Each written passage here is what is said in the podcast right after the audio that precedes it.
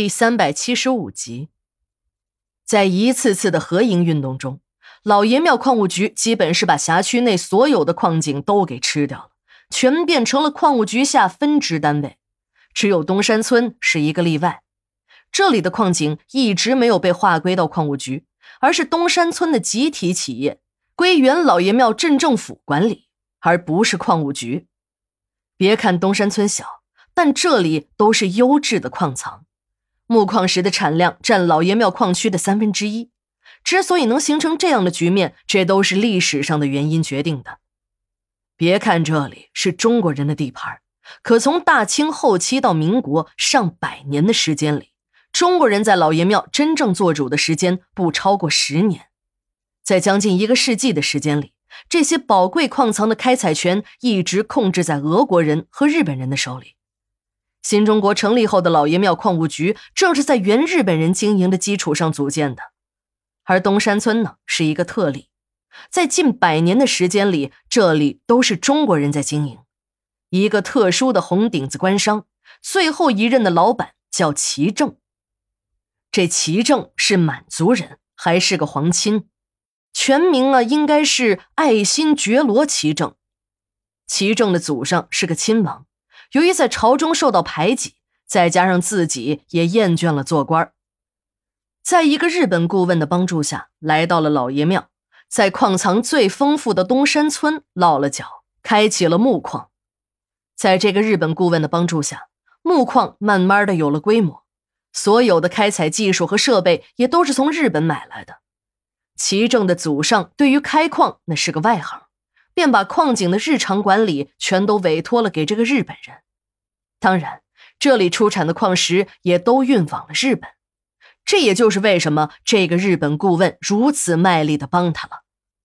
后来长毛怪进来时，由于齐正家和朝廷的特殊关系，在谈判细节里保留了齐正家的矿场。再后来，日本人又打了进来，由于齐正家和日本呢一直保持着贸易关系。日本人也没有难为齐正家，而是继续让他独立经营了下去。齐正家虽然是资本家，但他们对待工人并不苛刻。很多外地来东山村挖矿的人，后来都定居在了这里。在他们的印象中，齐正家几代人都对家里的矿工非常好，即使是在那种原始的开采情况下，也很少发生矿难。尤其是到了齐正这一代。受过西方教育的他更加开明，把当时流行的科学和民主引入到了企业中。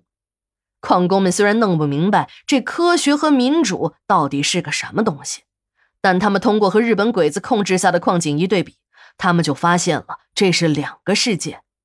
在东山村能吃饱饭，有工钱领，小鬼子那边就不同了，没日没夜的下矿井不说，还吃不饱穿不暖。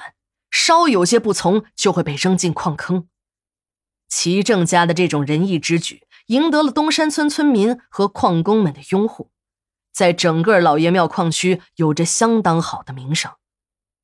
齐正家几代单传，到了齐正这一代，只有一个女儿。齐正很喜欢这个乖巧的女儿，给她取了个名字金枝，寓意像金枝玉叶一样的尊贵。齐正的父亲活着时。再三要求儿子再娶一房姨太太，可齐正深受西方进步思潮影响，说什么也不肯纳妾，还和父亲解释一夫一妻制是社会文明进步的标志。齐正的父亲是个传统的知识分子，哪能接受得了儿子的新派思想？但又说不服儿子，不久呢，便郁郁而终了。到了胡德利这会儿。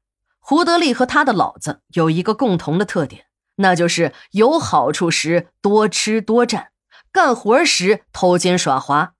时间长了，工友们都很反感他们父子。